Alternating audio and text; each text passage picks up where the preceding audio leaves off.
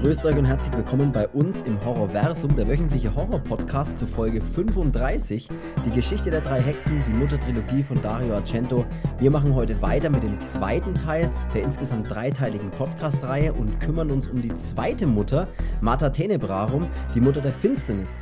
Wir sprechen über Inferno, die Fortsetzung von Suspiria und tauchen tiefer in die Trilogie ein. Viel Spaß beim zweiten Teil der Reihe und bei Folge 35. So, ich bin der Chris und begrüße wie immer den Feuertänzer Cedric. Hallo. Äh, grüßt euch und herzlich willkommen bei uns im Horrorversum. Sehr gut. Nächstes Mal machst du einfach die Einleitung. Nee. Das wäre auch mal geil. Nee, ich glaube, das wär, würde alle drauf. schockieren. Habe ich keinen Bock drauf. Ich glaube, das wird alle voll schockieren, wenn auf einmal jemand anders genau die gleichen Dinge sagt. Ich steige aus aus der Band. Ja, okay. Ich möchte auch. Äh, ich möchte das mal, nicht. ich möchte auch gleich mal eine Entschuldigung. Ist auch, auch sehr witzig. Ich möchte, ich möchte mich gleich mal entschuldigen von unserer Seite für, ähm, für Facebook. Also, Facebook sollte sich auch selbst für Facebook entschuldigen, aber das ist ein anderes Thema. Und zwar, weil wir das sehr vernachlässigen, dass da immer mal wieder Kommentare und Nachrichten kommen. Und ich muss ganz ehrlich sagen, ich bin so selten auf Facebook unterwegs, dass ich manchmal da äh, einfach das verpasse, auch Leuten zurückzuschreiben oder sowas. Und äh, das ist eigentlich alles. Ich will eigentlich nur, einfach nur sagen, es tut mir leid.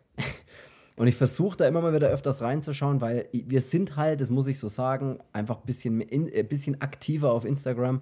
Ja, weil nennen wir das Kind beim Namen. Facebook ist tot, so wie, wie MySpace ja, genau. auch tot. So, ja, so muss man es halt Aber einfach sagen. MySpace hatte die auch alle. Ey, seid ihr auch bei MySpace? Ey, wer MySpace noch hat, der schreibt es jetzt in die Kommentare. In welche Kommentare auch immer. Ich versuche es zu lesen. Nimmt uns auf in die, in die Top 8 Freundesliste. Oh, das war, da zählt man nämlich was, wenn man da drin war. Das war, ey, das war echt eine schwierige Auswahl, dann zu überlegen, oh, wen, wen haue ich in die Top-Freunde rein, weil die sehen ja alle, die, die, die MySpace-Top-Freunde, das war echt. Aber es war geil, dass man so einen Musikplayer mit, mit reinpacken konnte. Stimmt, da konnte man so einen Song auf sein Profil draufpacken, dass wenn jemand auf das Profil geht, ein, ein geiler Song kam. Das war echt geil. War aber auch schwierig, den immer auszusuchen, ne? weil du wolltest ja was haben, was nicht jeder hat und es muss irgendwie was Geiles sein. Und, mhm. oh, ey, das waren noch Zeiten, aber wie auch immer, auf jeden Fall Schaut trotzdem bei uns vorbei, ne? hier auf MySpace. Und MySpace ist leider, leider auch tot. Ja, und ja, dann eben Geospace, ne? Es gibt das ja. nächste kommt bestimmt. Yes, yes, yes. Genau. Das war eigentlich schon mal, was ich noch. Nennt noch so ein, so ein, was ist ein aktuell in? Irgendwie TikTok, oder? Ja, eigentlich schon, aber da bin ich halt auch raus, ne? Komm, dann, dann, machen wir, dann machen wir dann so lustige Horrorversum-Tanzvideos und sowas. Boah, das wäre der Oberhammer. Ja. Ey, das wäre so, da, zu manchen Soundtracks von Goblin würde ich nicht sagen, dass ich nicht tanzen würde. Ja. Ey, übrigens, Leute, da gibt es ein Video.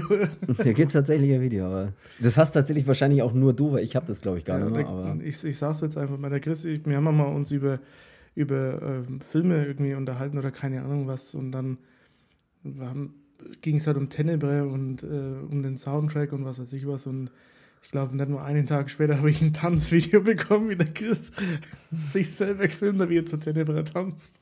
Das ist aber auch echt ein geiler Song. Ja. Also, geiler Soundtrack. Ja, äh, genug von den ganzen Sachen schon mal. Starten wir rein hier in die nächste Folge, zweiter Teil der Podcast-Reihe von der Mutter-Trilogie, die wir hier irgendwie gestartet haben. Wir sind heute beim zweiten Teil, also hört, falls ihr heute einsteigt und den ersten Teil noch nicht gehört habt, dann müsst ihr eine Folge zurück und mhm. müsst euch noch den ersten Teil mit Suspiria vielleicht anhören. Steig das wäre sehr cool. Auch das. auch das. Hört euch den, den Podcast vom ersten Teil gern auch noch an und nächste Woche starten wir dann durch mit dem dritten und letzten Teil Mother of Tears. Aber heute sind wir bei Teil 2 und zwar bei dem Film Inferno im Originaltitel von 1980, alternativ auch gerne Horror Infernal genannt oder, das hast du noch vorhin äh, kurz gesagt, im, Vor im Podcast-Vorgespräch will ich es gerne mal nennen. Oder, oder Mathe im Auto. Mathe of Tears. Feuertanz. Feuertanz. Ey, Feuertanz heißt er auch noch in Deutsch. In Deutschland nennt man den Film auch gern mal Feuertanz. Ja, oder Horror Infernal, ähm, Feuertanz der Zombies. Komischer Titel. Ganz komischer Titel ist. Ich würde sagen, wir bleiben bei Inferno, bei dem Originaltitel.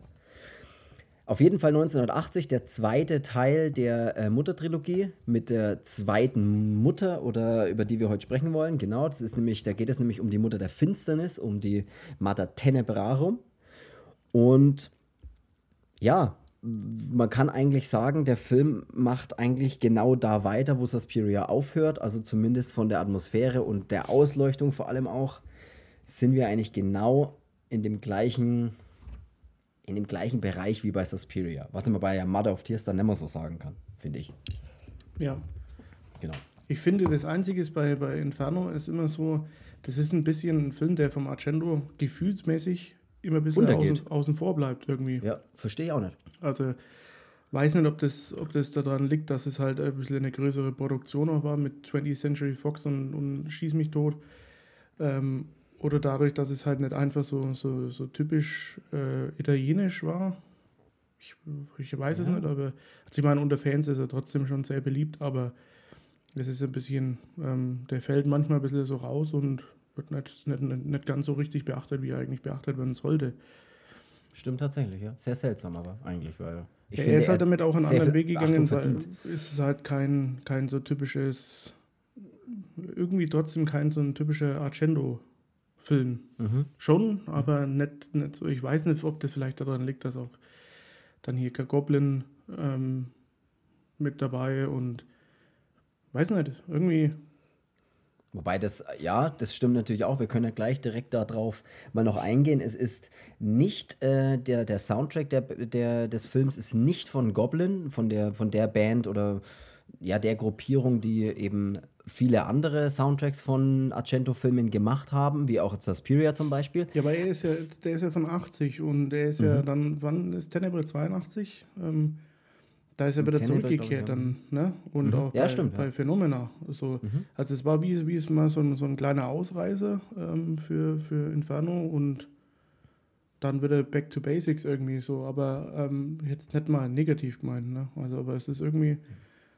fällt einem halt irgendwie so auf, dass, ich weiß nicht, der ein bisschen, ja, ein bisschen außen vor steht, das stimmt schon. Wir haben nämlich hier Musik, das können wir gleich erwähnen, von eben nicht von Goblin, wie gerade schon gesagt, sondern von Keith Emerson, der äh, ja, Keyboarder, Komponist und Pianist von der Band Emerson Lake and Palmer, die so in den 70ern so durchgestartet ist, würde ich mal sagen, vom der Namen. Können, ja, nein, aber vom Namen her, ich habe tatsächlich auch noch, ich muss ganz ehrlich sein, ich bin hier direkt und ehrlich bei allen Zuhörern. Ich habe jetzt kurz bevor wir aufgenommen haben, wirklich fünf Minuten bevor wir gesagt haben, okay, wir fangen jetzt an aufzunehmen, habe ich noch kurz gegoogelt, und habe mir das erste Video angeschaut, was bei Amazon Lake in Parma kommt, wenn ich bei Google einfach den Bandnamen eingebe, um zu schauen, ob das ein saubekannter Song ist, den ich kenne.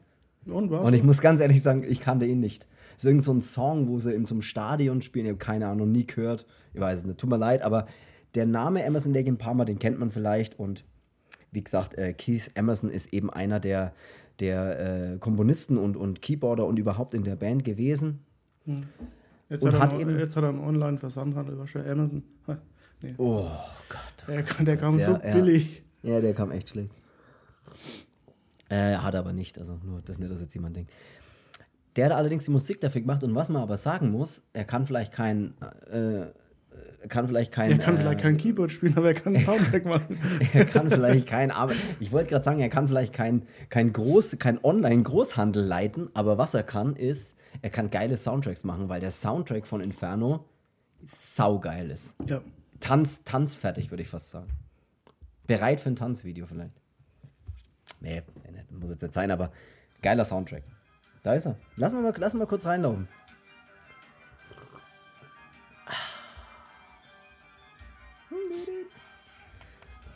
Genau.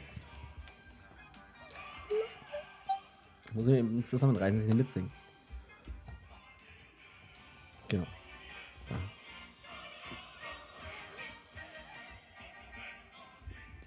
Vielen Dank. Dankeschön. Gutes Fade-Out auch, muss ich wirklich sagen. Das Fade-Out war. Nur das echt mit war, dem Schluss. Ja, das Fade-Out war Emerson Lake Palmer-like, würde ich fast sagen. Boah, mir läuft die Nase, ne? Habe ich, ey, ohne Witz mir auch. Ich habe auch schon mir gleich ein Taschentuch hier mit hergelegt, weil ich mir gedacht habe, dass ich dann im Podcast. Ey, das ist wie so aufs Klo gehen, noch kurz weißt und dann. mal ein Test machen, dann dass du dann in der Virus da kriegst, ne? Nee. Das, oh. Aber es ist, es ist auch irgendwie so Boah, scheiße kalt heute. Es ist irgendwie so, was nicht, das nervt mir alles. Es ist ein bisschen nervig, ja. Ich, Man kann es ja. nur einfach schön sein. Ja? Reden wir mal über das Wetter. Weil es Winter genau. ist, deswegen. Das, einfach weil es Winter ist. Oder sowas in der Art zumindest. Aber heute im Podcast soll es mal ums Wetter gehen, oder? Ja, bevor wir jetzt über das Wetter reden, reden wir jetzt bitte mal, reden wir jetzt mal bitte Tacheles, glaube ich. In Inferno ist auch schlechtes Wetter.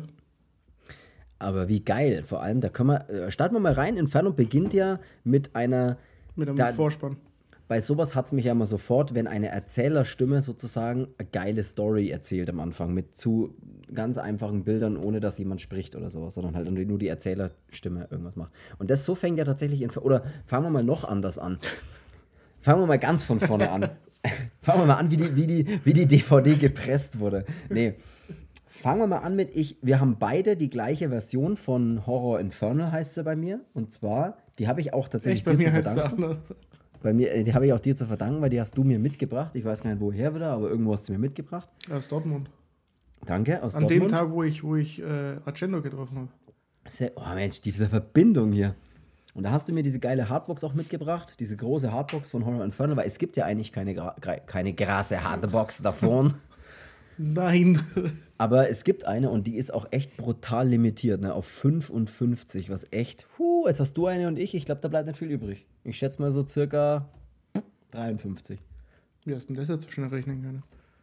Keine Ahnung. Und wer eine andere Nummer von Horror Infernal von der großen Hardbox hat aus Dortmund, der schreibt es in die Kommentare. Ich glaube, das mache ich jetzt ein bisschen so zum, um mich selber zu motivieren, die Kommentare zu lesen egal, auf jeden Fall sagt er am Anfang, wenn man die reinschmeißt, dann sagt am Anfang Dario Argento kurz was und der Kameramann von, von Inferno kurz was. Und Dario Argento sagt, dass die Spezialeffekte zum Beispiel aus der Hand von Mario Bava stammen und dass es deshalb auch ein ganz besonderer Film für ihn ist. Und wir hatten ja in älteren Podcast-Folgen, wo es auch mal um Argento oder was auch immer ging, hatten wir schon öfters darüber gesprochen, dass so bestimmte, eine bestimmte Szene aus dem Film, diese Unterwasser-Tauchszene, dass da Mario Bava seine Finger mit im Spiel hat und er wird nicht im Abspann, äh, Abspann als Special Effects Künstler oder so genannt, aber Argento sagt vor dem Film als Vorwort, dass Mario Bava seine Hände im Spiel hat. Genau, das und jetzt kommt in Mario Bava sein Sohn, mhm. also der Lampardo Bava. Auch darüber haben wir schon eine Folge gemacht. Der ist auch noch Assistant Director. Unglaublich. Mhm. Es, ist, ey, das, es ja. fängt grandios an. Genau, und äh, ich sag bei Horror Inferno ist ja diese Anfangsszene ist schon fast mit, finde ich, das Geilste aus dem Film. Horror Infernal oder Inferno? Du hast jetzt beides kombiniert, auch nicht schlecht. Horror Inferno. Ja. ja. Kann man auch. Ja, wie du willst. Nee, äh, erzähl ruhig mal über die erste, oder lass mich kurz über die erste Szene im ja, Film erzählen. Dank, du meinst, Film noch nicht gesehen. Du, mein, du meinst dann, glaube ich, die Szene, mit, die ausgeleuchtet ist mit dem großen Haus wahrscheinlich, ne? Erstmal. Ja, und auch bis, bis zu dieser Unterwasserszene. Also alles, was ich, dann, was ich mit genau. dieser Rose Elliott so Alles, was du dich erinnern kannst.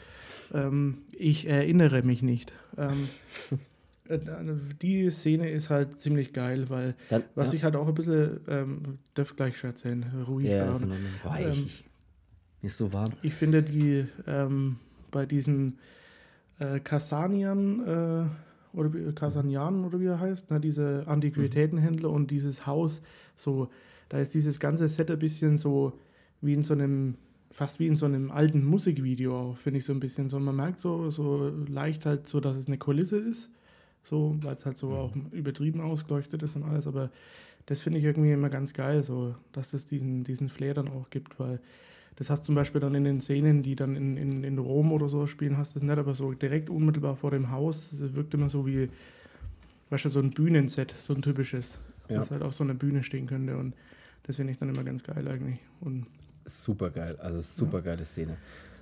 Ja, Bevor aber ähm, jetzt darfst du und dann ich will, nur kurz, ich will nur kurz sagen, bevor diese, diese, dieser Film so richtig anfängt oder die erste, die, dieser erste Weitwinkel-Shot, den es dann da gibt mit diesem Haus und so und der Ausleuchtung, von der du gerade schon gesprochen hast, bevor das passiert, fängt der Film ja eben an mit dieser ersten Szene, bei dem man das Buch der, also uh, Three Mothers heißt ja das Buch, The Three Mothers, und da ähm, erzählt dann der Architekt Varelli, der das Buch ja geschrieben hat, der erzählt dann praktisch, äh, was in dem Buch halt steht. So, äh, aus, aus so einer Off-Stimme.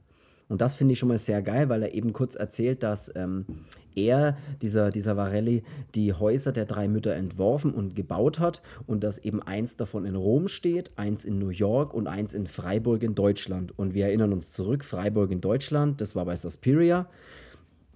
Und dann bleiben noch die anderen zwei übrig für die anderen Mütter.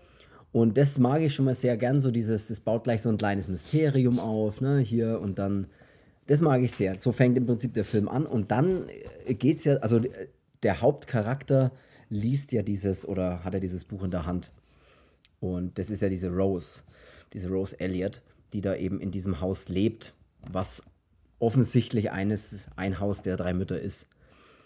Und dann passiert ja genau das, dass sie dann aus dem Haus rausgeht und diese wunderschöne Ausleuchtung mit diesem tatsächlich mit diesem riesen Set und diesem extremen roten und blauen Licht ist der Oberhammer. Also du bist sofort in diesem Feeling, finde ich, drin. Auch ja. wenn es so übertrieben wirkt halt. Ich finde auch, ich, ich kann jetzt gar nicht mehr sagen, was diese Off-Stimme am Anfang alles erzählt.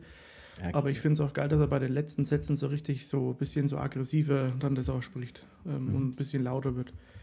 Ähm, ja. Er spricht, glaube ich, auch diese Tipps, ne? Also diese, wo man die Schlüssel findet oder sowas oder irgendwelche geheimen, wo er dann auch mal spricht, äh, auch sagt, dass die, der, der Schlüssel unter den Sohlen deiner Füße, glaube ich, sogar ist oder sowas, oder deiner Schuhe. Und er ja. spricht ein bisschen im Mysterium und das mag ich echt schon sehr. Und dann kommt eben dieses riesige Haus, äh, oh, dieses geil ausgeleuchtete Haus wo man sich fast schon denkt, zu, das ist zu extrem ausgeleuchtet, aber es ist halt schon wieder geil, weil es sofort diesen künstlerischen Effekt kriegt, finde ich. Ja.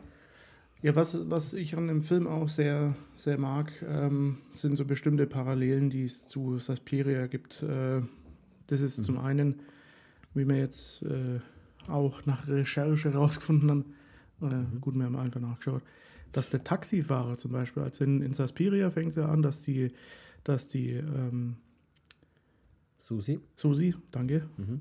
Harry, fahr da schon mal den Wagen vor. Kannst aber Chris ähm, zu mir sagen oder Susi, suchst du aus? Dass die, genau, ähm, am Flughafen ankommt und dann mit dem Taxi fahren muss. Das Taxi ist, äh, also sie steigt in das Taxi ein und es ist alles halt völlig verregnet, ähm, weil es halt außen so euch äh, pisst und dann steigt sie in das Taxi ein ähm, und der Taxifahrer zum Beispiel ist dasselbe bei beiden Filmen. Was saugeil ist was ich halt echt geil finde. Und dann gibt es so eine Szene, dass man die Susi bei Suspiria in dem Taxi sieht, so mit nassen Haaren und außen leuchtet alles und man sieht halt so äh, diese voll geregneten Scheiben und halt dieses ganze, dieses ganze Flair. Ähm, und dasselbe ist halt bei Horror Inferno auch. Infernal mhm. Feuertanz. So ist schwer, ne? Das ist schwer, ja. Ähm, da ist es halt auch, weil da gibt es die Szene mit der, mit der Sarah ähm, oder Sarah. Mhm. Die dann auch in das Taxi einsteigt. Der Taxifahrer ist derselbe. Und Sehr cool.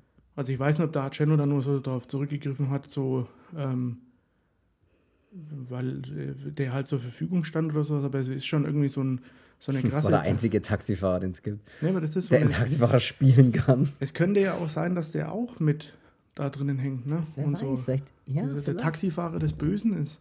Boah. Der, der, der, Und jetzt kommst du. Der Taxifahrer der drei Mütter. Das könnte auch ein einzelnes Buch sein. Ja, und Wie kommen die Mütter von A nach B? Äh, laufen. Ähm, ja. Und dann finde ich es halt auch cool, dass man in, in Inferno auch schon äh, die letzte Mutter auch schon mal sieht. Mhm. Weil die ist ja auch, dass die dann im Hörsaal mit der Katze drinnen sitzt. Oh, grandios, ich wollte gerade grauenvoll sagen, aber ich wollte grandios sagen, wie unterschiedlich die beiden Weil das ist ja, Diese Uni, auf der sie ja sind, ähm, das ist ja zu dem Zeitpunkt dann in Rom und da ist ja dann die dritte Mutter und da geht es ja dann auch wieder hin bei Mother of Tears. Das ist die schönste Mutter anscheinend, ne? sagt man auch bei mhm. der Mother of Tears. Ne? Und die mächtigste auch, aber dazu äh, kommen wir dann auch leider erst nächste Woche. Aber ich habe jetzt schon Bock drauf. Ja, wir, du kannst ja gerne nochmal, wer jetzt zum Sie ist ja dann auch einmal in der, äh, an, dem, an dem Ort mit dabei, ähm, als die Sarah und der Carlo dann da umkommt. Mhm. Ähm, und da fährt er dann, wenn der Marc dann aus dem Haus geht, fährt ja dann sie mit dem, mit dem Taxi dann auch weg. Ja, stimmt. Oder mit dem, mit dem Auto. Kurz, halt. ja, ja. Und das ist halt so, da gibt er halt schon mal so eine Einführung so auch auf dieses, auf dieses, äh, auf diesen, diesen, dritten Teil dann im Prinzip oder die, die dritte Mutter, was halt ein bisschen schade ist, dass Mother of Tears halt so spät kam, also der hat halt jetzt gar nicht mehr so diesen Flair von den anderen beiden. Nee. Aber ja, gut, das ist ein Thema für nächste Woche dann. Absolut. Ja, wir können. Und dieser Carlo kannst, zum Beispiel, das ist ja, ja, auch der, der in Profondo Rosso diesen, äh, da spielt er glaube ich auch einen, der Carlo heißt. Ähm, weißt du, diesen, mit dem sich da der, der Hauptprotagonist immer vor der, vor der Kneipe da trifft, der so. da drinnen halt so ein Musiker ist in, diese, in dieser einen Bar. Siehst du, das hatte ich gar nicht auf dem Schirm. Ja, das ist auch der. Also Informationen sind es so.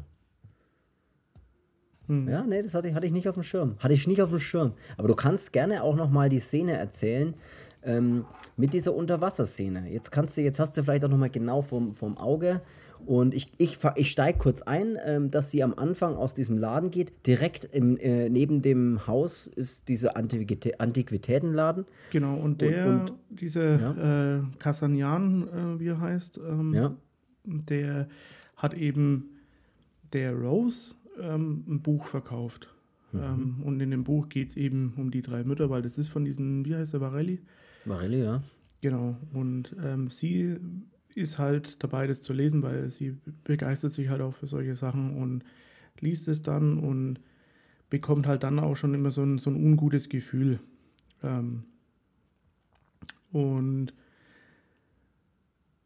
sie schreibt dann, glaube ich, dem Mark zuerst den Brief, ne? Also der Mark ist Bruder, ihr, ja. ihr Bruder ähm, und dem schreibt sie dann den Brief und äh, gibt den dann ab in dem, in dem also verschickten halt und dann geht es aber zu diesen Kasanian ähm, nochmal rüber und fragt halt dann so ein bisschen so über das Buch nochmal und was weiß ich, da gibt es halt dann so einen kleinen Smalltalk nochmal über das, über das Ding, so als würde diese Kasanian aber auch eigentlich so ein bisschen wissen, was vielleicht.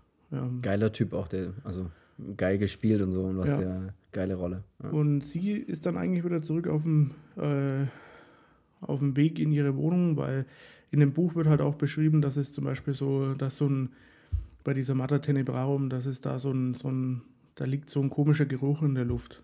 Und in der Gegend von, von, von, von ihr sozusagen. Genau. Mhm. Und so ein süßlicher, bitterer Geruch und ähm, Bittersweet den nimmt sie halt dann auch wahr und da redet sie dann auch mit ihm drüber und das sind halt alles solche, solche kleinen Sachen, die sie halt ein bisschen, ein bisschen so aufmerksam machen auf dieses ganze. Ähm, noch empfänglicher machen fast für dieses Mysterium sozusagen. Genau. Und dann, als er auf dem Weg zurück zum Haus ist, dann als würde es fast ein bisschen spüren, dass in dem Keller, da geht es dann so eine, so, eine, so eine Kellerluke runter und als würde da unten halt vielleicht so ein bisschen was, was heilen oder sowas und das macht sie halt dann so neugierig, dass er dann da runter geht. Und da ist dann eben diese Szene, die, für die Mario Barber verantwortlich sein soll. Ähm, und zwar geht sie dann da runter und es ist halt so ein alter Gerümpelkeller und in diesen Keller ist dann aber so irgendwann in der Mitte einfach so ein Loch, in das halt Wasser reinfließt. Schon anscheinend seit Ewigkeiten, weil das ganze Ding unten drunter ist alles komplett mit Wasser geflutet. Und da leuchtet sie dann noch so ein bisschen rein oder schaut so ein bisschen rein und verliert dann aber ihren, ihren Wohnungsschlüssel. Und der fällt mhm. natürlich dann in das Wasser rein. Und bleibt dann noch mal kurz in so einem Kronleuchter oder in so einem Geweih oder was auch immer das ist hängen. Mhm. Und den versucht sie dann zu holen. Dabei rutscht er aber ab und fällt dann ganz runter. Und das muss man sich halt vorstellen, als wäre halt nochmal ein Untergeschoss unter, unter ihren Füßen. Also nochmal komplett, eine komplette. Ja, äh, nochmal so ein Keller drunter eigentlich. Ja. ja, eine komplette Wohnung, sagen wir mal. Und da taucht sie dann ab und taucht halt nach dem, nach dem Schlüssel eben. Und das ist äh, schon, schon eine ziemlich geile Szene. Also von der Ausleuchtung und von der Machart und das ist so, das finde ich ist echt die, die, die beste Szene an dem, an dem Film. Muss ich sagen. Ja, vor allem, weil man auch so Kronleuchter und solche Sachen dann praktisch in dem Wasser auch versunken sozusagen sieht. Oder halt irgendwelche antiken Dinge auch, antike Möbelstücke, würde ich fast sagen sieht man halt da auch so und sie, sie, ja, sie taucht halt nach ihrem Schlüssel und das ist alles, ich weiß nicht, das, das so ein bisschen, als wäre es eine Zeitlupe, aber es ist halt einfach unter Wasser und.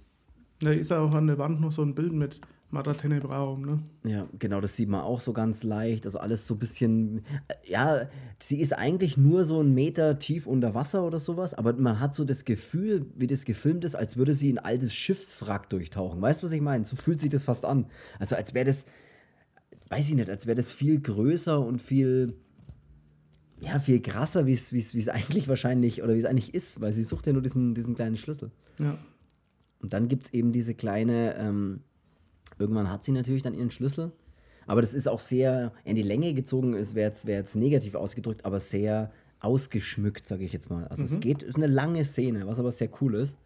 Und dann schwimmt an ihr so wie so einen kleinen, ja, so einen kleinen Jumpscare im Prinzip, bei der dann einfach so Leichen ähm, ja, an, direkt vor ihr vorbeischwimmen und sie natürlich dann unter Wasser extrem erschrickt und dann auch hektisch nach oben taucht und dann immer die Leiche wieder so nach oben gegen ihre Füße und halt sie berührt und sie halt total hektisch dann versucht. Ja, und sie findet dann auch mal nicht rechtzeitig den, den Ausgang. So, die schwimmen ja. dann einmal erst gegen die Decke und so, ja. das macht das Ganze dann noch ein bisschen so beklemmender. Und äh, ja. ja. auch wieder zurück in die Zeit versetzen, 80er Jahre im Kino. Da haben sich ja. die Leute genauso in die Hose geschissen, wahrscheinlich wie die Rose, und haben dann auch gedacht, warum finden sie jetzt den Ausgang nicht? Ja. Da geht's nach. Raus, Schuhe, raus mit dir. Und vergesst deine Schuhe nicht. Ja, und dann schwimmt sie dann natürlich raus und, und äh, ist natürlich erstmal ein bisschen panisch und raus aus dem Wasserloch und ähm, packt ihre Schuhe und haut ab. Äh, ja, ist dann. Genau. Äh, läuft dann, läuft dann und da, sie, sie vergisst aber dann oben ja noch so ähm, ihr Feuerzeug äh, und rennt dann halt einfach, sie taucht aus dem, aus dem Wasser auf und rennt dann einfach weg. Ähm, und hat aber davor ihr Feuerzeug liegen lassen und dann sieht man halt so schon mal so schwarze Handschuhe, die dann noch kommen und das mhm, Ding halt das aufheben. ja. Und dabei hast du halt dieses bisschen mysteriöse dann schon.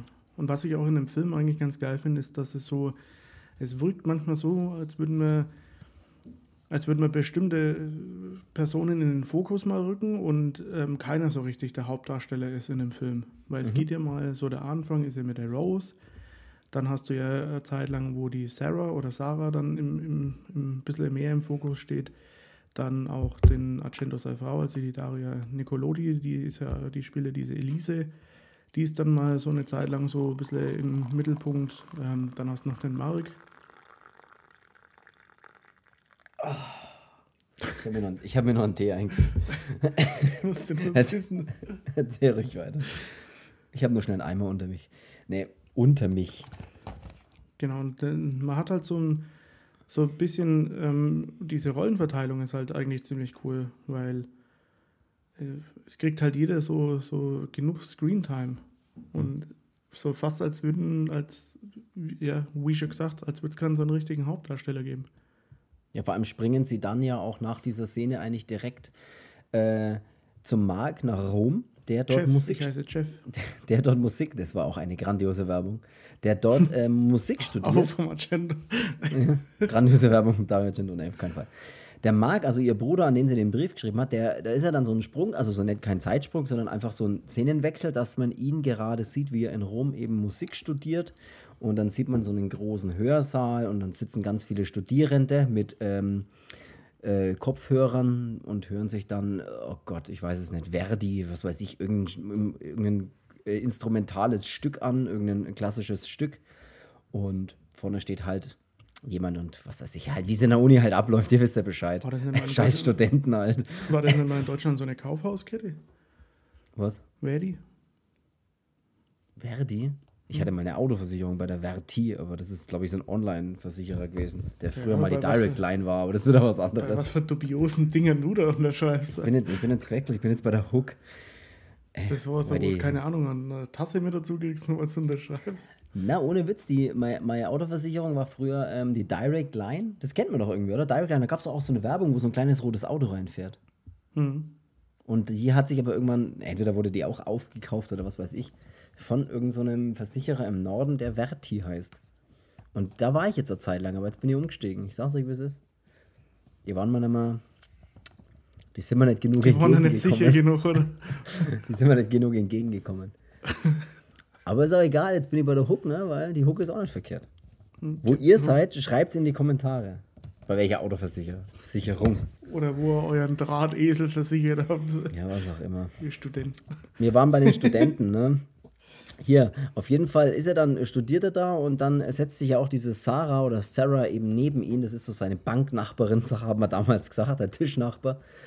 Und er liest dann den Brief oder fängt an, den Brief zu lesen und wird aber dann immer wieder so mehr oder weniger abgelenkt von ähm, dieser jungen, hübschen Frau mit der Katze auf dem Arm. Die auch mit in dem Hörsaal sitzt und es genau. anscheinend irgendwie man hat fast das Gefühl, dass nur er sie so richtig wahrnimmt. Dass er sie nur sieht, hat man auch so ein bisschen das Gefühl. Und weil sie gehört ja auch offensichtlich nicht zu den Studierenden. Ja, und er liest dann den Brief und äh, ich meine, gut, sie weiß ja, dass was in dem Brief dann, um was das es da geht, um ihre Schwester eben. Mhm. Und ähm, der Marc fängt dann da das Lesen an und dann hat er so ein bisschen so, ja, dann ist er so ein bisschen leicht benommen und schaut dann rüber. Und in dem Moment schaut halt sie mit der Katze auf dem Arm ihm halt tief in die Augen und flüstert ihm was zu, was er aber nicht verstehen kann. Ja, ich habe zurückgespult und wollte es nochmal versuchen, aber man kann da nichts rauslesen. Nee. Ja, das, das genau, das passiert ja dann und äh, ja, er ist halt total abgelenkt von der Situation und, und schaut auch immer wieder hin und versucht dann und liest aber dann irgendwie nur, nur so die ersten paar Zeilen so. Mein lieber Bruder Mark, ich schreibe dir was, halt so die ersten paar Zeilen, aber er liest nicht wirklich weiter und dann gehen ja auch diese Fenster auf und da hat man auch so das Gefühl, dass es nur er bemerkt oder dass es nur für ihn gilt fast. Dass alle anderen so sich völlig nicht davon ablenken oder beeindrucken lassen, dass da wie so eine, wie so eine böse Energie, kann man fast sagen, so als in Form von einem Windhauch durch, die, mhm. durch den Saal so zieht. Und das, ähm, ja, macht ihn alles ganz, also japanisch ist ein bisschen übertrieben, aber er ist dann halt so, benommen und, und kommt damit irgendwie gar nicht so ganz klar und kann sich eben nicht auf den Brief konzentrieren, ihn weiterzulesen, so richtig. Ja.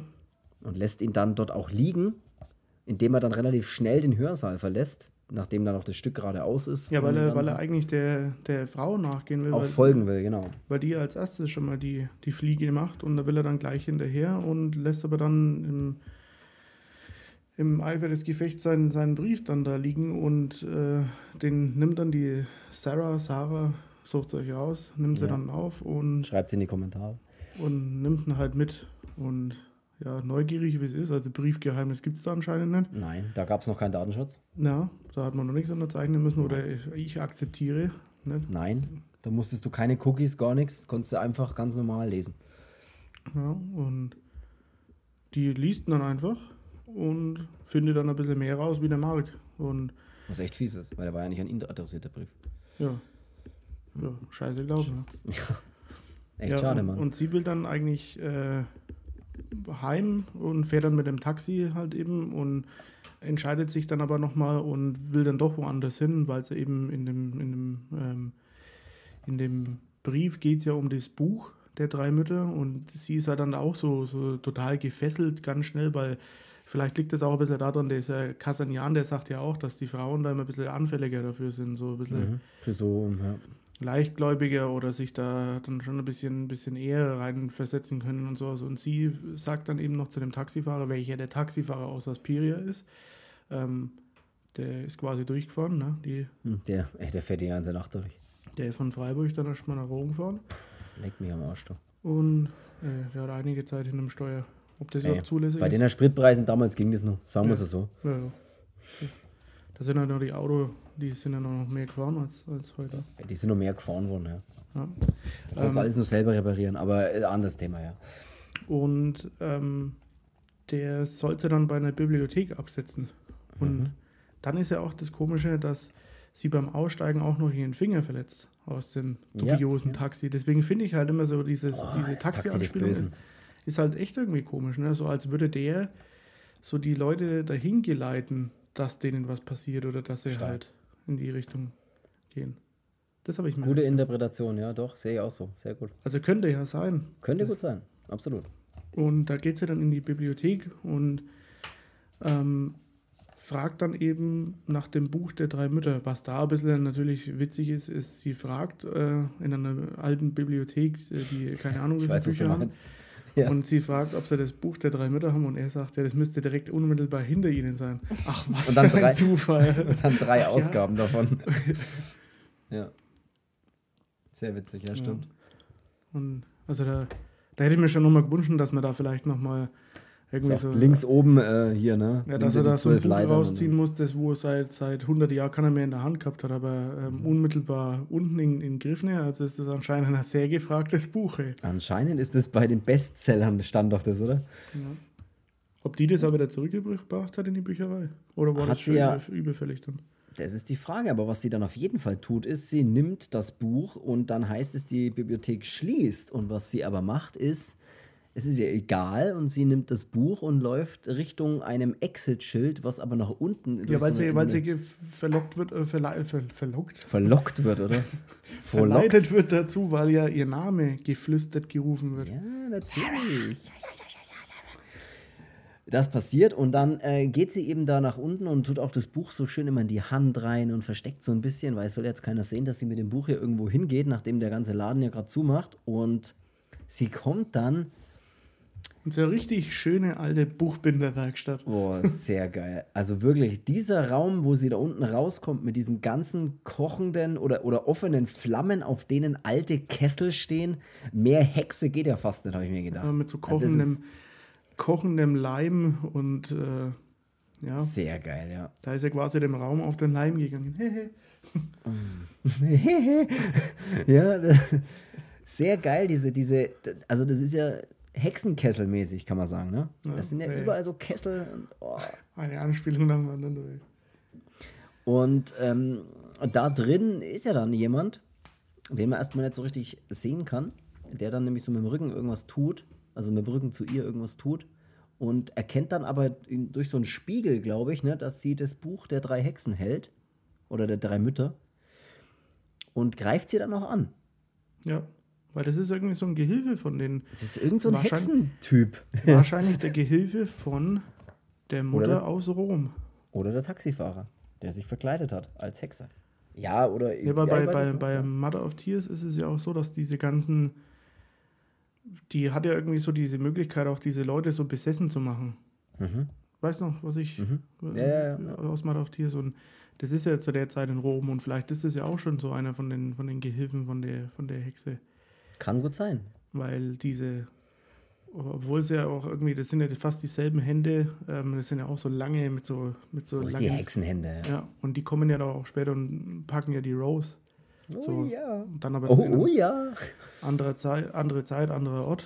Ähm, aber gut. Ähm, ja, und der greift sie halt dann an und versucht sie dann auch mal klassisch gleich Buch, in alter Buchbinder-Manier einfach mal mit dem Gesicht in den Leim zu drücken. Boah, ey, das ist sehr gut, ja. Und ähm, sie kann sich dann, Leim. Ja, sie kann sich dann rauswinden und haut dann eben auch ab. Und da finde ich auch diese Szene so geil, wo sie dann bei der letzten Tür bleibt sie dann mit ihrer Bluse hängen an dem mhm. Türgriff. Mhm. Und durch diese ganzen anderen Türen, die da kommen, alleine dieser Korridor finde ich schon wieder so geil, dass es so mehrere Türen es gibt, durch die er durch, muss. Und ja. man sieht ihn so erst mit seiner Silhouette und die kommt halt immer näher und er, äh, er versucht sie halt dann noch einzuholen und sie bleibt wirklich an der letzten Tür hängen und schafft es dann so noch gerade mit Ach und Krach dann, dann doch ähm, abzuhauen. Bisschen Spannung aufgebaut, ja. Ja. Das fand ich sehr geil. Und dann haut sie ja ab. man sieht also ja auch das Gesicht nicht von ihm oder, oder ihr, ob es dann auch schon Nein. eine von den, von den Hexen ist oder ob es nur ein Gehilfe ist oder wie auch immer. Man, man weiß es ja. nicht. Man hat keine Ahnung. Sie kommt dann da zurück in. Äh, wo kommt sie dann am Ende raus, wenn sie abhaut? Sie trifft ja dann auf diesen Carlo dann. Das ist das erste Mal, wo sie auf diesen Carlo trifft. Ja, sie, sie, sie geht Reporter. aus der Bücher, Bücherei raus und geht dann halt äh, Katzen gerade nach Hause, also auf dem ja. schnellsten Weg, so wie man es ja mach, auch machen soll. Ne? Ja, stimmt. Ähm, so wie man es immer machen soll. Ja. ja, aus der Arbeit raus, direkt nach Hause. Ohne Umwege, du gehst gleich heim. Und wenn ja. was ist, ruft an. Ähm. Und schreibt es in die Kommentare. Wenn was ist, schreibt es in die Kommentare. Genau. Und dann und ist er sie, kommt bei ihrem, ihrem, ihrer Wohnung an und fährt dann da mit dem Aufzug und in dem Aufzug ist halt auch, auch dieser Carlo dann da drinnen, also was ja ähm, auch ein Bewohner von dem Haus ist. Ähm, An die Bewohner des Hauses. Das wollte ich gerade auch sagen. ähm, und ja, äh, der bemerkt. Sie will ja nicht alleine sein, ne? Ja, der bemerkt dann auch schon, dass irgendwas ein bisschen so mit ihr, mit ihr nicht stimmt und will dann aber auch aus dem Fahrstuhl aussteigen und dann sagt sie eben, nein, sie hat Angst, sie will nicht alleine sein und er ganz klassisch, wie es der richtige Carlo auch macht, ich habe die nächsten paar Stunden nichts vor. wie er sich schon gedacht hat, ey, geil, Alter, da geht was. Alles, ja. und Ja. Und dann geht er mit in ihre Wohnung. Ne?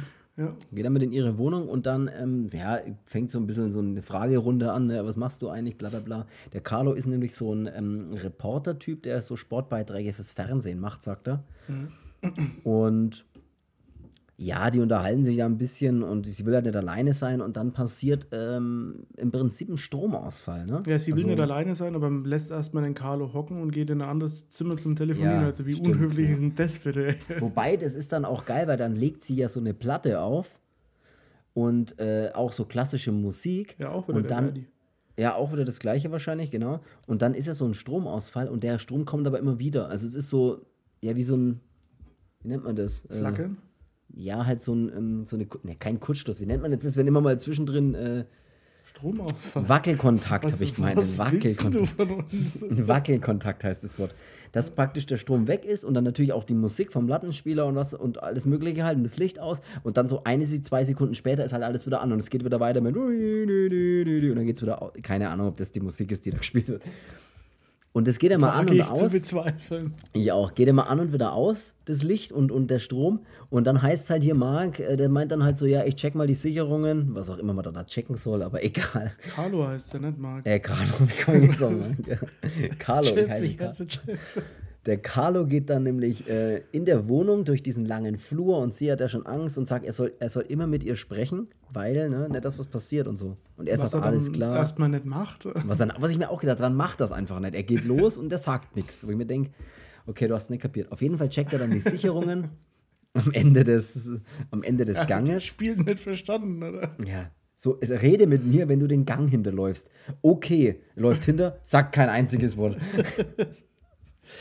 Ja, mag sein, dass der Carlo ein bisschen dumm ist. Ja, ja ey, wenn, das, wenn, wenn alle Sportreporter so drauf sind, dann weiß ich auch nicht. Auf jeden Fall passiert dann folgendes: Und zwar ist er dann bei den Sicherungen anscheinend angelangt, aber irgendwie wird es da, glaube ich, nicht besser. Ne? Und sie läuft ihm dann hinterher, weil sie wollte ja nicht alleine sein. Das hat sie ja ihm deutlich zu verstehen gegeben. Ja. Läuft dann damit mit durch den Gang hinter zu ihm und er kommt ihr dann um die Ecke entgegen. Allerdings hat er da schon ein Messer quer durch den Hals gestochen. Ja. Das heißt, der Carlo ist raus, würde ich mal sagen. Ja, darf der Carlo nicht mehr mitspielen. Und, Dann darf äh, der Carlo nein. Und das ist ziemlich geil, aber das ist so richtig, richtig geil dann auch gemacht, als äh, die, die, diese Gestalt, äh, die ja den, den Carlo da ähm, umbringt. Er lebt ja noch, weil er das Messer mhm. ja noch im Hals hat und die ziehen dann, da wird dann das Messer auch rausgezogen. Ähm, und dann stirbt er ja und äh, die Sarah will ja dann gleich weglaufen, aber kriegt erstmal mit voller Wucht hinten dieses Messer in den Rücken rein. Mhm. Und das ja. ist so, so geil wie in diesen alten Italo-Filmen halt auch, wie man richtig sieht, wie das Messer halt so reingeht. Ne? So mhm. Hand und mit dem Messer und dann dieses kurze Aufblitzen von der Klinge und zack. Sehr geil, ja. Ja, und sie liegt dann halt auch da und versucht dann an das Messer zu kommen und ähm, hat so beim Rücken drin. Und, das ist und im Hintergrund die musikalische, klassische Untermalung, ne? Das ist auch sehr geil, ja. weil ja im Hintergrund weiter die klassische Musik läuft. Und ja. dadurch, und dazu dann diese, diese Morde und dieses. Ja, das um, ist ein bisschen dann so, so auch wieder so fast schon so, so Theater, genau. dramatisch und ist schon ziemlich geil gemacht, muss man sagen. Sehr gut gemacht, finde ich auch, ja. Ja. Und zu der gleichen Zeit, in dem im Prinzip das Ganze passiert, ist ja der Mark auf dem Weg zu ihr. Genau, aber sie hatten ja, bevor, bevor der Carlo in den Gang hintergehen musste und hat das Spiel nicht verstanden, mhm. hatte die selber den, den Mark angerufen und hat gesagt, ey, komm mal vorbei, der Carlo checkt das Spiel nicht. Der Carlo, ey, der, komm mal vorbei, irgendwie, irgendwie läuft das nicht beim Carlo. Und äh, genau, der Mark kommt dann auch in der Wohnung an und ja, sucht sie dann äh, Musik läuft ja immer noch, glaube ich, ne? Und ich glaube, die läuft dann noch und der Hörer, glaube ich, liegt aber, oder war das?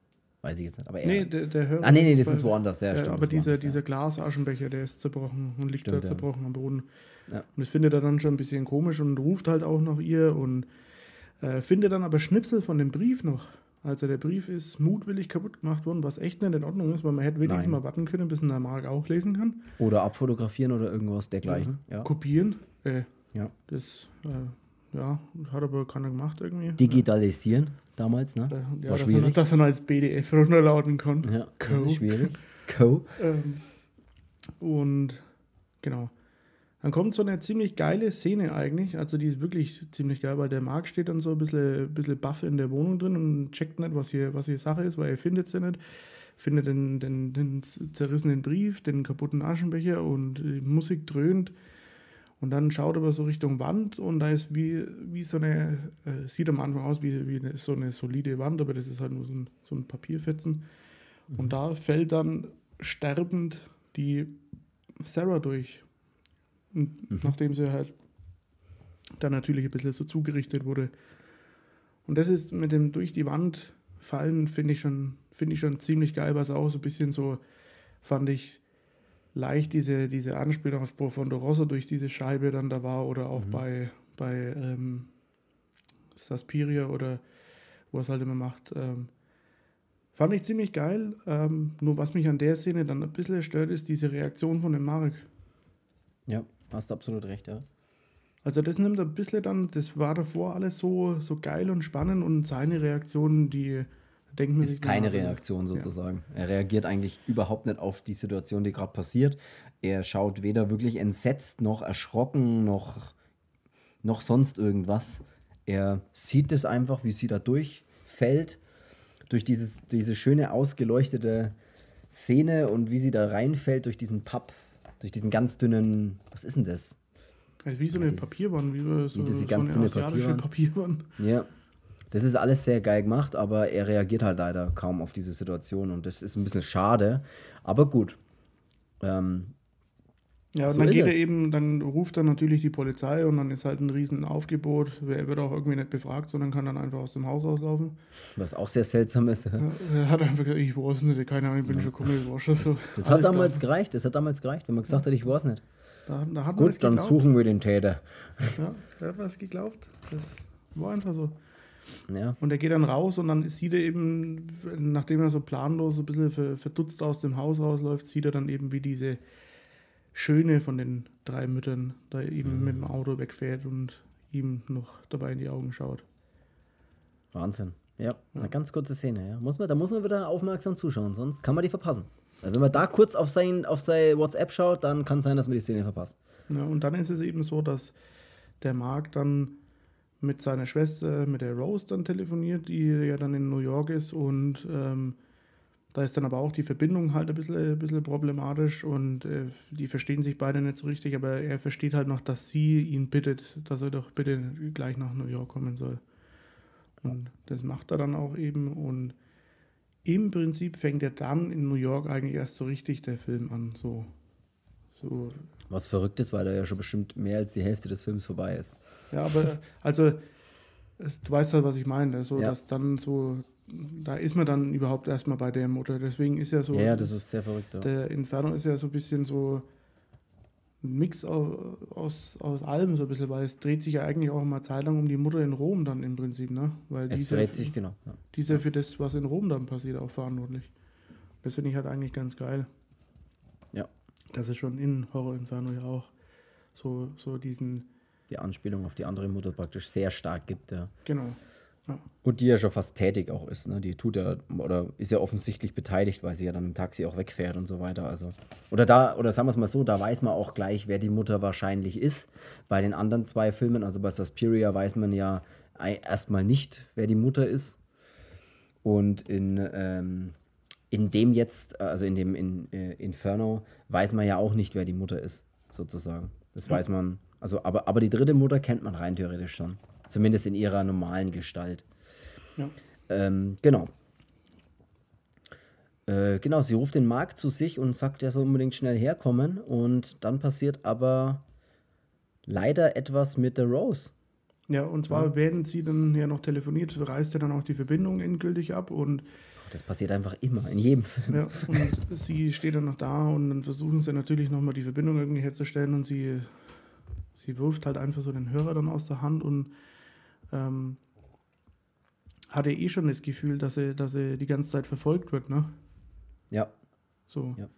Also das scheint ja quasi so, als würde sie verfolgt werden, weil du, sie sieht ja dann auch immer so, so Schattensilhouetten und hört ja dann das Geflüster auch und dann versucht ja auch mal jemand in die Wohnung zu kommen und äh, haut es aber dann durch so einen, so einen Hintereingang äh, aus der Wohnung haut sie dann ab und reißt sich aber noch ähm, oder verletzt sich dann noch an der Hand, an dem, an dem Türknauf. Mhm. Tiefer Schnitt. Äh, genau, und hinterlässt halt dann da so eine Blutspur, was dann später auch den Mark ein bisschen so in die Richtung dann auch bringt.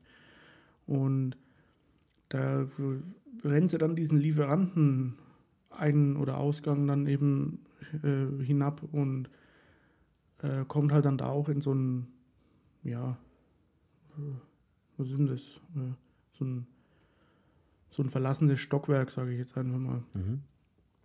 Und schaut sich dann da um und da finde ich auch diese Zwischenszenenbilder ziemlich geil, wo diese Eidechse da auch diese Motte frisst und ja, ähm, ja diese, diese Szenenbilder, die dann da eingeblendet werden. Und ähm, die Rose versucht dann halt für so verschiedene Ausgänge dann rauszugehen und ähm, erschrickt sich dann aber auch ein paar Mal und geht dann eben zurück und ähm, versucht halt irgendwie da rauszukommen oder irgendwie weiterzukommen und geht dann mal zu nah an so eine Tür hin, die nur noch so ein, so ein das ist wie so eine, so eine halbe Glastür und da ist aber dieses Glas schon nur noch so zur Hälfte dann da mhm. und da dreht sie sich dann den Rücken mal zu der, zu der Tür und wird dann halt eben aus der Tür dann rausgepackt von eben auch solchen Klauen artigen Händen, dann irgendwie so, so richtige Hexenhände. ja, so richtig schöne, ver, richtige schrumpelige Hexenhände einfach, ja. die sie dann von hinten so am Gesicht greifen und so wirklich. Und dann ja, nach unten auf so ein, auf so ein paar Nägel in der Tür, so den, den Kopf drauf, so dass, dass der Kopf erstmal stecken bleibt und dann oh, ja. nimmt eben diese Hand immer dieses, dieses Glasfenster. Ähm, und mhm. schiebt so runter, so, so, so guillotinenartig. Und äh, ja, der stoppt aber einmal so ganz kurz vorm Hals und dann diese Schnitt, äh, Schnitte, wie es halt zusammengeschnitten ist, dann so, dass sie erst nochmal hochschiebt und dann so von oben packt und dann mit Wucht runterzieht. Oh, geil, ist, schon, ist schon ziemlich geil. Und dann sieht man halt die Blutfontäne an das, an das Fenster und ähm, ja, quasi wie die, wie die Rose eben ähm, da erstmal so halb enthauptet wird durch dieses Glasfenster. Mehr oder weniger fast enthauptet wird. Ja. Das ist sehr schlimm. Das ist so total guillotinenmäßig praktisch so dargestellt. Ja. Sehr cool gemacht. Ja. Und sie. Ja, dann ist die Rose, die erwischt. Ich sag's euch, wie es ist. Ja. Und dann ist es natürlich schon so weit, dass der Mark mittlerweile auch äh, in New York angekommen ist. Ja, weil damals ging der Flug noch schneller. Das war damals, da musste man nicht so lange warten. Charterflug nach New York. Und ähm, kommt in New York an und ist dann auch, unterhält sich ja dann unten mit diesen, äh, ach ja, genau, das ist dann im Fahrstuhl, diese Szene, wo er in den Fahrstuhl dann reingeht und äh, zur Wohnung von der Rose fahren will. Und in dem Fahrstuhl ist aber auch ein älterer Mann in einem. Ja, die trifft, der trifft ja erstmal auf diese Haushälterin unten erstmal unten auf diese Stimmen, die ja alle mit ihm reden, oh, er ist aus Rom und bla. Ja, ja genau. wo, wo, die, wo dann irgendwie so dieses, dieses Fleisch da versteckt, wo es dann heißt, an dieselbe Adresse wie immer oder an. an, an so, ja, ja. Und stimmt, das ist ja. die, die auch die, die Tanzlehrerin bei, bei Saspiria ist. Ja, ja, das, das habe ich mir. Hatte ich vermutet, habe ich jetzt nicht nachrecherchiert, ob das so ist, aber das hatte ich tatsächlich vermutet. Ja, und ähm, die sagen dann halt, die empfangen ihn halt, er sagt halt, dass er der Bruder von der Rose ist, dass er aus Amerika kommt und ähm, genau, und der trifft dann unten in, diesen, in, dieser, in dieser Lobby, ähm, trifft er dann eben auf diese Haushälterin, die auch äh, nicht so ganz, ganz sauber wirkt und also wo man schon vermutet, die hat auch ein bisschen was mit da zu tun. Ja. Und dann trifft er noch auf so einen alten Mann im Rollstuhl und dessen Krankenschwester. Und ja. die Krankenschwester wirkt ein bisschen so unscheinbar erst und, und mhm. er ja eigentlich auch. Und er redet ja nicht, äh, weil er nicht reden kann ohne diese Gerätschaft, die er dann da braucht, das man ja dann die später, später dann kriegt. Ja. Und ähm, die gehen dann zusammen in den Fahrstuhl und dann tippt der alte Mann auf so, so diese kleine Ledertasche, die da der Marc unterm Arm hält. Laptop-Tasche wollte ich schon fast sagen, aber ja. ist, damals gab es. Ne? Oder gab es damals schon Laptops? Dann, Egal. Ähm, denkt man eigentlich, er tippt da nur drauf und will halt wissen, was er beruflich macht. Er sagt es dann mhm. auch eben und die Krankenschwester äußert sich dann aber auch mit, mit völlig wirren Antworten, dass er Toxikologie studiert und er sagt dann auch, nee, hast mir nicht zugehört, Alter, ich mache nicht. Stimmt, ja. Und äh, ist halt auch eine ganz komische Situation für den Mark, ähm, was er halt dann überhaupt nicht so richtig, richtig verstehen kann. Und ähm, oben in der Wohnung sieht er dann, dass der alte Mann nicht nur gegen die Tasche getippt hat, mit dem Finger, sondern mit seinem Fingernagel das Wort Mathe ähm, reingeritzt hat. Ja. Reingeritzt hat. Weil, und das war so ein, so ein bisschen so ein, ja, fast wie so ein, so ein Hilferuf von dem alten Mann: Hey, Alter, mach doch mal was da dagegen. Was. Ich bin ja. hier gefangen von den Müttern. Mhm. Genau. Sehr geil, ja. ja. Und der Markt denkt sich aber da nichts dabei und ja, ist ihm halt wurscht. Erstmal denkt er sich nichts, ne? Außer wahrscheinlich meine gute Ledertasche. Ja, jetzt hat er das mit seinen mit seine Finger da vergrast. Mit seinen Griffel, glaube ich, sag mal. Und was da ja dann auch noch zwischendrin äh, in so einem Sprung passiert, ist, dass der Kasanjan, also der Antiquitätenhändler, ähm, zu dem springt es dann auch mal noch mal kurz rüber, wie er dort so in seinem Antiquitätenladen, in seinem Hinterzimmerchen da halt liegt und pennt und in der Nacht aber was hört und aufsteht. Und da habe ich mich erstmal gefragt, über, in dem Film spielen sau viele Katzen mit, was echt sehr verrückt ist. Ja. Also du siehst überall immer mal wieder Katzen. Und ja, er, steht ja dann auf und, und hört dann Geräusch und am Ende ist es natürlich nur eine, oder ist es nur eine Katze, die ihn dann auch so kratzt. Und ja, das ist auch, auch immer so geil, finde ich. So dieses, dieses Mysterium, was macht er jetzt da? Er hört was, alles sind so. Überall ist immer, so schwebt ein bisschen sowas in der Luft, wo man nicht so richtig weiß, ah, ist da jetzt irgendwas, ist da jetzt doch nichts und so. Und ja, und die, die Katzen kommen halt oft von drüben, von dem, von dem Wohnhaus und da geht er dann eben auch mal rüber und sagt dann eben diese Haushälterin auch, ähm, dass es mit den Katzen halt kacke ist und ja. die treiben sich da in seinem Laden rum und äh, beißen und kratzen ihn und er hat die Schnauze davon voll und er würde was dagegen unternehmen. Mhm. was er dann ja auch tut. Ja. Genau. Und zwar fängt er sie alle in einem Sack. Ähm, er packt praktisch die ganzen Katzen oder man sieht immer mal wieder, wie er wieder eine packt und, und zu ihr hingeht und sie halt dann nimmt und dann einfach in den Sack packt, wo schon viele andere Katzen drin sind und den Sack dann zumacht und sich tatsächlich auf den Weg begibt, dann nachts nach draußen zu so einem nahegelegenen, was ist denn das, ein kleiner See oder sowas oder ein kleiner Fluss und dort dann offensichtlich den Sack mit den ganzen Katzen ertränken will, was ich saugrausam finde. Ja. es ist ja auch noch so, dass der, dass der Kastanian, also der trifft dann wir, wir, springen irgendwie völlig wirr hin und her. Ja, ich weiß schon, das ist ein bisschen schwierig. Aber. Der Mark unterhält sich ja dann erst nochmal mit dem, mit dem Kasanian und also bevor das mit den Katzen da ist und dann sagt ja. er eben auch der Kasanian, dass er nur seiner Schwester das Buch verkauft hat, aber ansonsten keine Ahnung hat. Genau. Und ähm, wenn er erst jetzt in New York angekommen ist, ist es ziemlich interessant, weil heute Nacht wird eine Mondfinsternis sein. Mhm. Und die kommt halt nur ganz selten vor. Und ähm, genau. Und während der Kasanian dann in der Nacht dann eben mit dem Sack voll Katzen da unterwegs ist und äh, hat er dann auch vor, sie in, in, dem, in dem See, in irgendeinem Park in New York halt eben zu, zu ertrinken. Ähm, zu dieser Zeit ist halt dann auch diese Mondfinsternis im Prinzip. So, und mhm.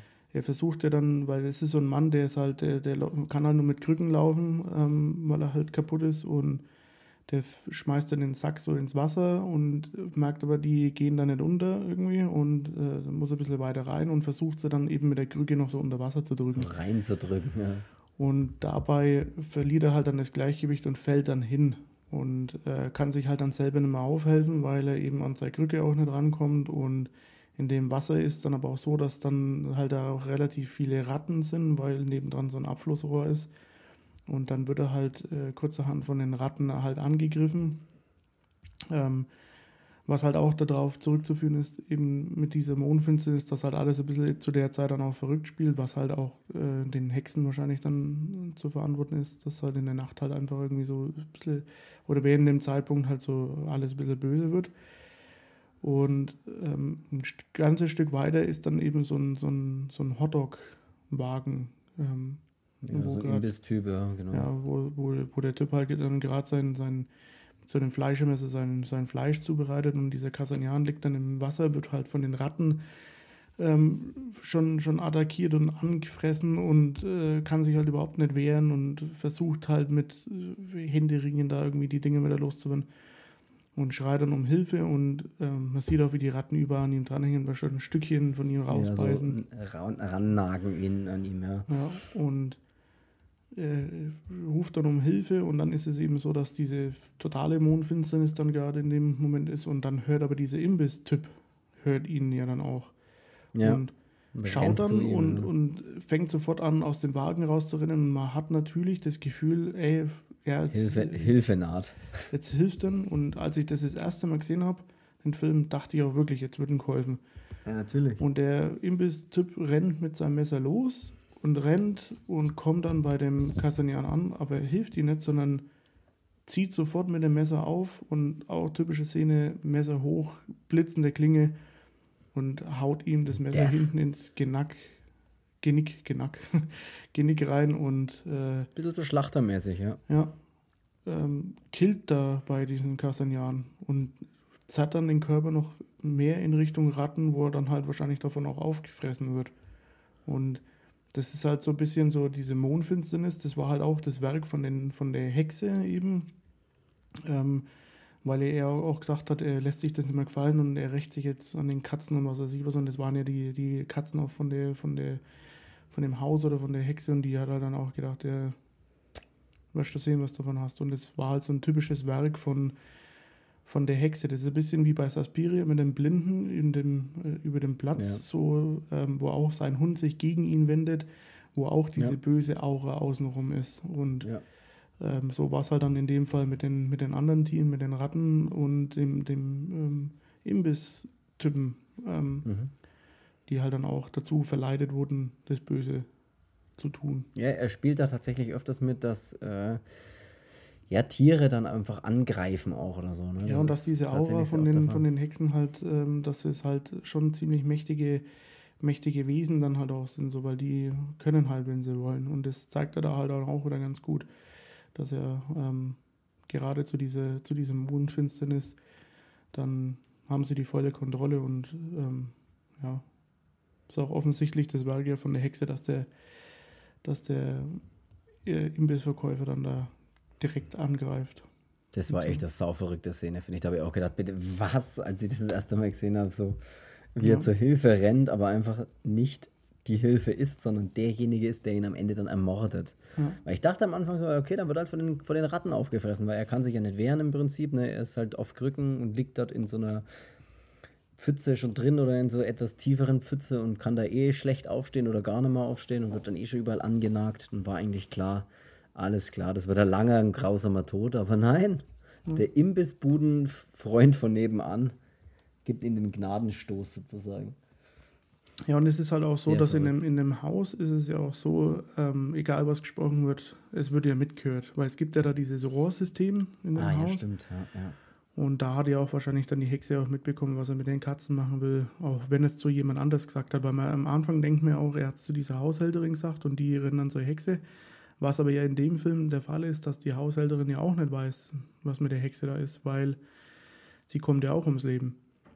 Ja, stimmt. Sie sprechen am Anfang mal davon, dass das und Haus sehr hellhörig ist, weil eben überall so kleine Löcher in den Wänden sind. Ja, das zeigt diese und Elise, äh, zeigt er dem Mark dann bei seiner Ankunft, weil er läuft in der Wohnung von der Rose rum und hat das Gefühl, dass eine Stimme halt Rose sagt, ähm, aber dass die, also das hört er schon, aber die Stimme, dass sie quasi von überall irgendwie herkommt. Und mhm die Elise ähm, oder Elise, ähm, sie zeigt ihnen dann diese Löcher da in der Wand und dass quasi so jedes, jedes Zimmer oder jeder, jeder Raum in dem Haus ist irgendwie miteinander verbunden über dieses Rohrsystem. Hört man ja dann später auch mal, äh, ja. oder sieht man das dann auch ähm, ganz gut. Und ähm, ja, so bekommen halt die anderen alles mit irgendwie. Und ähm, die äh, Elise äh, die hat ja so einen, so, einen, so einen Butler quasi, weil sie ist krank, man weiß nicht welche Krankheit, mhm. aber sie ist krank und sie hat halt so, den, so einen Butler, der, sie, der sich halt um sie kümmert und ähm, ihr Mann ist dann eben verreist und ähm, der Butler ist, äh, ist, ist, aber quasi so, der, der steckt mit dieser Haushälterin unter einer Decke, die wollen halt äh, nur, dass diese Elisa aus dem Weg geräumt wird und dann teuren Schmuck oder Geld oder was weiß ich. Der was Handlanger sozusagen, ist ein bisschen ja. so, ja. Und ist der das, John, glaube ich, heißt der da.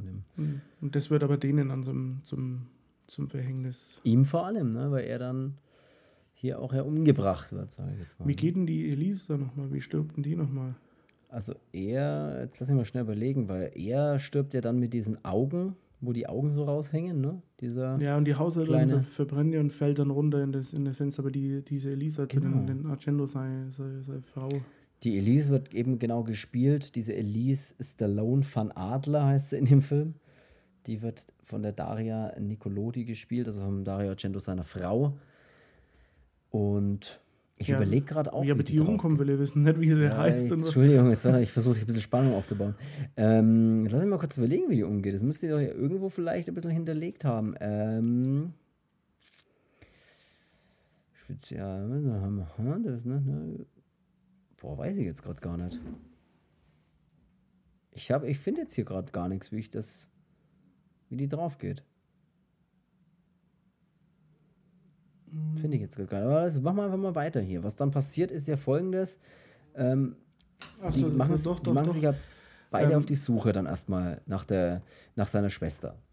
Und dann geht er ja erstmal vor und geht auch dann so runter und äh, sie bleibt dann noch ein bisschen oben stehen, sieht dann an dem Vorhang auch diesen, diese, diese blutige Hand, die genau. seine Schwester an dem Vorhang ja ver hinterlassen hat. Nachdem sie sich ja die, die Hand aufgeschnitten hat und geht dann eben auch hinterher zu dieser Tür. Und sieht aber dann durch ein Fenster, dass so in, in dem Nebengebäude, dass der Mark dann schon von so einer mysteriösen Person weggezogen wird, weil der Mark wird genau. ja dann bewusstlos, weil er irgendwie so ein so Fenster durch, aufmacht. So durch so einen Lüftungsschacht oder sowas ja. bekommt er halt irgendwas ab, was ihm halt nicht gut tut und äh, er wird dann dadurch halt krank oder, oder halt auch Böse bewusstlos. Ja? Ähm, und das sieht aber die Elise und das, wie der Mark halt weggezerrt wird. Aber diese Person, die ihn dann wegzieht, sieht aber auch, dass die Elise sieht und geht dann, genau. geht dann ihr hinterher. Und sie versucht ja dann auch wegzurennen und dann sieht man ja immer diese geilen Close-ups, dass man sieht, so wie so ein Schloss zugesperrt wird und so diese Riegel immer sich so verschieben, dass halt mhm. jede Tür durch diese versucht halt rauszukommen, durch die kommt sie nicht raus und sie muss ja dann quasi bis, bis ganz hoch zum Dach dann auch fast. Mhm. Ja, genau, jetzt überlege ich auch gerade. Aber sie wird doch dann auch von diesen ganzen Katzen angegriffen. Das, das so kommen sie ja um, stimmt. Das ist, glaube ich, auch der, ihr, ihr Mord. Äh, Genau. Ach, die, ja, die ganzen Katzen und dann kommt aber noch diese dunkle Gestalt, die dann nochmal ein Messer aufzieht und dann Ende der Story. Sie ja. wird erst von, von ganz vielen Katzen angegriffen, was auch so geil aussieht, weil die sie alle so anspringen und, und du siehst immer so Nahaufnahme von Katzen, Mäulern und den Zähnen und den Krallen und so. Das ist sehr geil gemacht. Und sie wird überall gekratzt und gebissen und irgendwas. Und dann siehst du auch wieder so, ich glaube, das ist tatsächlich auch wieder ähnliches Prinzip äh, diese dunkle Gestalt kommt. Du siehst so ein Messer aufblitzen oder ein Messer in die Höhe äh, reißen und dann stirbt sie, glaube ich, auch durch ein Messer. Ja, man sieht aber nicht, wie das Messer zusticht, sondern. Genau, man sieht nicht, wie, wo das Messer reingeht oder so, ja. Aber, aber siehst, so, so dann kommt dann sie um, genau. Ja. Und der Mark äh, kommt dann wieder zu Bewusstsein.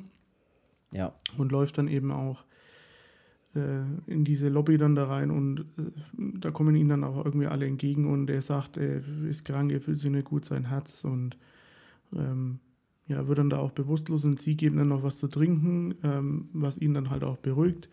Und ja, stimmt, ähm, ja. dann wird er quasi oder geht er gar bewusstlos und wacht dann aber auch wieder am nächsten Tag halt dann auch Im auf. Zimmer von seiner Schwester auf, ja, genau. Genau, und äh, geht dann aber auch nochmal zu dieser Haushälterin ja dann hin und sagt auch, er hat sich nicht gut gefühlt und sie, ja, es war was mit seinem Herz, aber es geht jetzt alles wieder besser, weil er hat einen kraftvollen Trank oder was weiß ich was bekommen. Mhm. Und zu dem Zeitpunkt denkt man ja immer noch, dass diese Haushälterin ja auch mit, mit drinnen involviert ist, aber ja. nee, das war das, das Werk von der Hexe. Im Prinzip geht es ja dann weiter, dass er äh, sich auch gern mal zurückerinnert an den Satz, dass äh, der Schlüssel befindet sich unter den Sohlen deiner Füße. Also er will ja dem Mysterium dann weiter auf den Weg gehen äh, auf den Weg gehen, auf den Grund gehen. Ja, weil ihm ist dann jetzt auch schon so viel passiert und es ist irgendwie ist alles ja. so, so suspekt, dass er dann halt auch wirklich mal dem, dem nachgeht, was halt seine, seine Schwester dann da eben auch ähm, ihm äh, die ganze Zeit erzählen wollte. Und dann entdeckt er diese ganzen Ameisen auf dem Boden, die dann so immer mal wieder auch an so einem Fensterrahmen mal auftauchen und, und, und schaut da ein bisschen genauer hin und sieht, dass die Ameisen im Boden immer in so ein kleines Loch in diesem Holzboden eben reinkriechen. Und er beginnt dann sich zu denken, okay, da ist dann, mal schauen, wie tief das da unter dem Boden ist. Und versucht dann mit verschiedenen Mitteln zu, zu testen, wie tief geht es denn da runter. Und stellt dann auch fest, ah, dass es da ziemlich weit runter geht. Und reißt dann den Boden auf und schlägt da wirklich so ein, so ein Loch dann frei, dass er unter den Holzboden praktisch, dass da wirklich nochmal so ein Kriechboden drunter ist. Also nochmal so eine kleinere, tiefere Etage. Und dort versucht er dann halt äh, erstmal so schön das alles freizuschlagen und den Boden eben freizulegen, dass er da durchpasst. Und geht dann da durch. Ja, und es ist dann quasi so dargestellt, dass halt dieses Haus mehrere Etagen hat, aber genau. mehrere, genau. also nicht, nicht so offensichtliche Etagen, also dass so, so noch so zwischen. Also geheime Zwischenebenen Etagen, gibt. Ja. Und, oh. Genau, und das findet er dann halt raus. Und da geht es dann, da geht dann immer weiter, da ist er dann in, diesem, in dieser nächsten Etage und läuft dann da weiter und durchsucht das alles weiter und da läuft, glaube ich, auch im Hintergrund dieses geile Main-Theme, was du vorhin mal abgespielt hast. Das läuft dann da, glaube ich, auch gerade wieder. Weil ich mir sofort gedacht habe, geil, da kommt dann wieder die Musik dazu. Und dort sucht er oder läuft halt weiter, läuft halt weiter und kommt dann am Ende woraus, wo er auf einen anderen Raum runterschauen kann.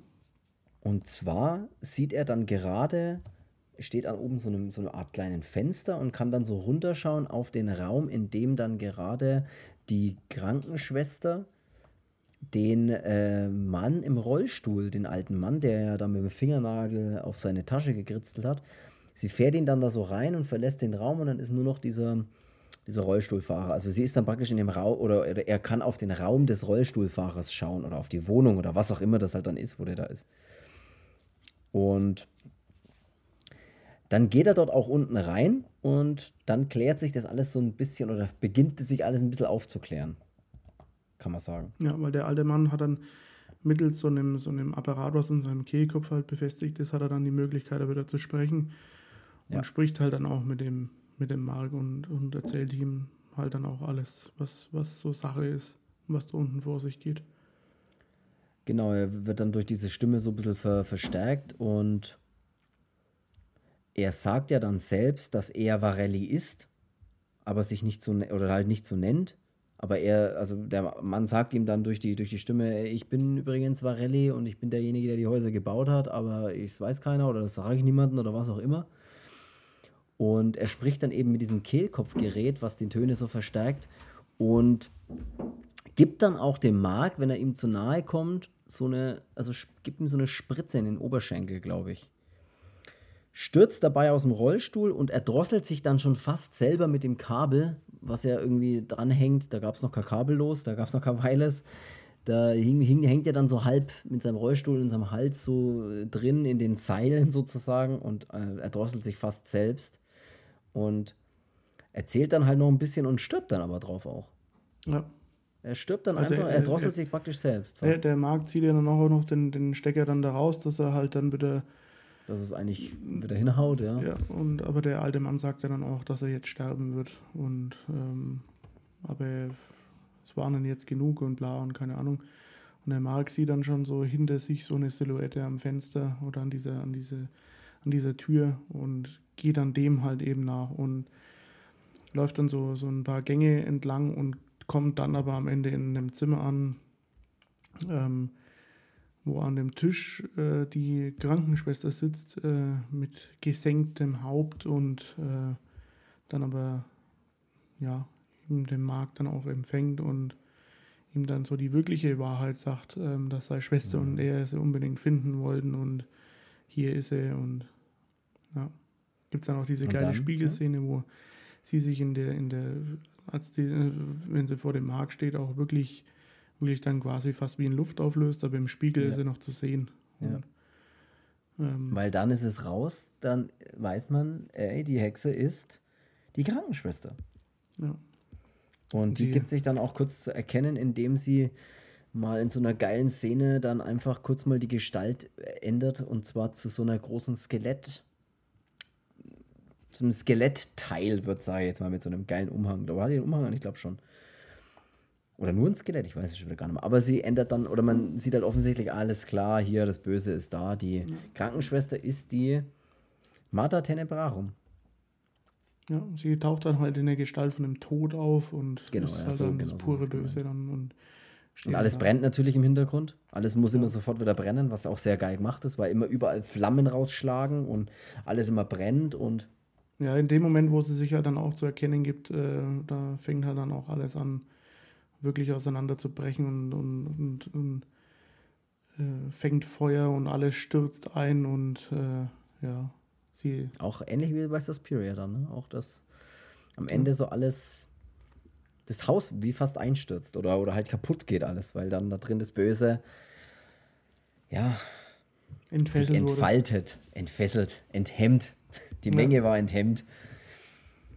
Ja, so ist es tatsächlich. Und das, das ist geil. Das ist dann wieder sehr geil inszeniert und sieht alles super geil aus und alles brennt und die Musik ist geil und alles ist einfach typisch wie man sich dann am Ende so ein bisschen vorstellt. Und auch eigentlich echt wie, in Suspiria am Ende, finde ich so. Eigentlich fast genauso gemacht. Und das macht Spaß. Draußen ist schon die Feuerwehr und wartet, weil es brennt ja auch aus den Fenstern und alles, brennt ja auch schon raus. Alles stürzt zusammen. Die Mutter ähm, ist offensichtlich in dem Haus dann verbrannt oder äh, ein, oder von eingestützten Trümmern praktisch. Ja, man, weiß, man, man weiß ja nicht so richtig, was, nicht, was mit ihr passiert. Sie schreit genau. dann am Ende nochmal, nachdem genau. natürlich der Marx sich schon seinen Weg durch die Flammen gebahnt hat, läuft dann auch nochmal an dem Varelli vorbei, der dann schon verbrannt am Boden liegt und ja. ähm, kommen dann halt mit Ach und Krach aus dem Haus raus und dann sieht man halt noch in dieser Endszene, dass die, dass die Madre Tenebrarum dann dasteht, die Hände in die Höhe reißt und schreit und dann stürzt halt alles auf sie nieder. Aber man weiß nicht so richtig, Nein. Was ist mit ihr? Die sind tückisch, sage ich, die Hexen. Da weiß man es nicht. Ja. So ist es tatsächlich. So, äh, so ist das bei dem Film. Und ja, Fazit von mir: Es ist tatsächlich, wie am Anfang schon gesagt, ein Film, der fast ein bisschen unterm Radar läuft bei den Argento-Filmen. Also, wie du hast ja am Anfang auch schon ganz gut gesagt. Und ich kann es gar nicht verstehen, weil der eigentlich super geil gemacht ist. Ja, das ist, ist ein weiteres Meisterwerk, finde ich, was der Argento in seiner, in seiner Filmografie da aufnehmen kann. Also ähm, ich sage, der hat, äh, der hat äh, angefangen mit, mit, seinem, mit seinem ersten, mit den schwarzen Handschuhen bis wirklich ja, Sleepless oder vor Sleepless dann auf jeden Fall nur, nur extreme Brecher gemacht, finde ich, also meiner Meinung nach. Und ähm, ja, Horror Inferno ist, äh, oder Horror Infernal ist dann auch auf jeden Fall einer der ganz, ganz großen Filme von ihm. Also sowohl Soundtrack-technisch, obwohl er da ein bisschen aus der Reihe tanzt mit nicht Goblin und nicht Claudius Humanity und, und sonstigen, ähm, aber ja, das war mal so ein kurzer, kurzer Sprung dazwischen. Dafür hat man dann ähm, einen geilen Cast und äh, auch wirklich ähm, Leute, die damit involviert sind, von, von Lamberto Bava und Mario Bava, ähm, die das alles wirklich, wirklich super, super umgesetzt haben. Und er sagt ja auch selber, dass er an dem Film sehr lange gearbeitet hat und dass es auch ziemlich schwierig war. Aber das, was er dann da gemacht hat, hat sich auf jeden Fall wieder gelohnt. Und ja, Inferno ist wirklich ein weiteres Meisterwerk vom, vom Argento. Da kann ich nur beipflichten und würde mit diesen Worten auch tatsächlich vielleicht den Podcast mehr oder weniger beenden. Was ich noch kurz sagen will, schaut bei Instagram bei uns vorbei oder auch Facebook. Ich werde mich bemühen. Äh, lasst da gerne ein Abo da oder liked das Ganze und äh, erfahrt dann mehr, was es in den nächsten Folgen geht und und und. Wobei, um was es in der nächsten Folge geht, wissen jetzt schon alle. Und zwar behandeln wir dann den dritten Teil der Muttertrilogie von Argento mit Mother of Tears. Das wird auf jeden Fall die nächste Folge sein. Aber nichtsdestotrotz, es hat sehr viel Spaß gemacht und ich hoffe, wir horrören uns auch wieder nächste Woche. Und dann würde ich sagen. gewesen sein für heute. So ist es. Und ich sag bis zum nächsten Mal. Habt eine schöne Woche und bis dahin. Tschüss.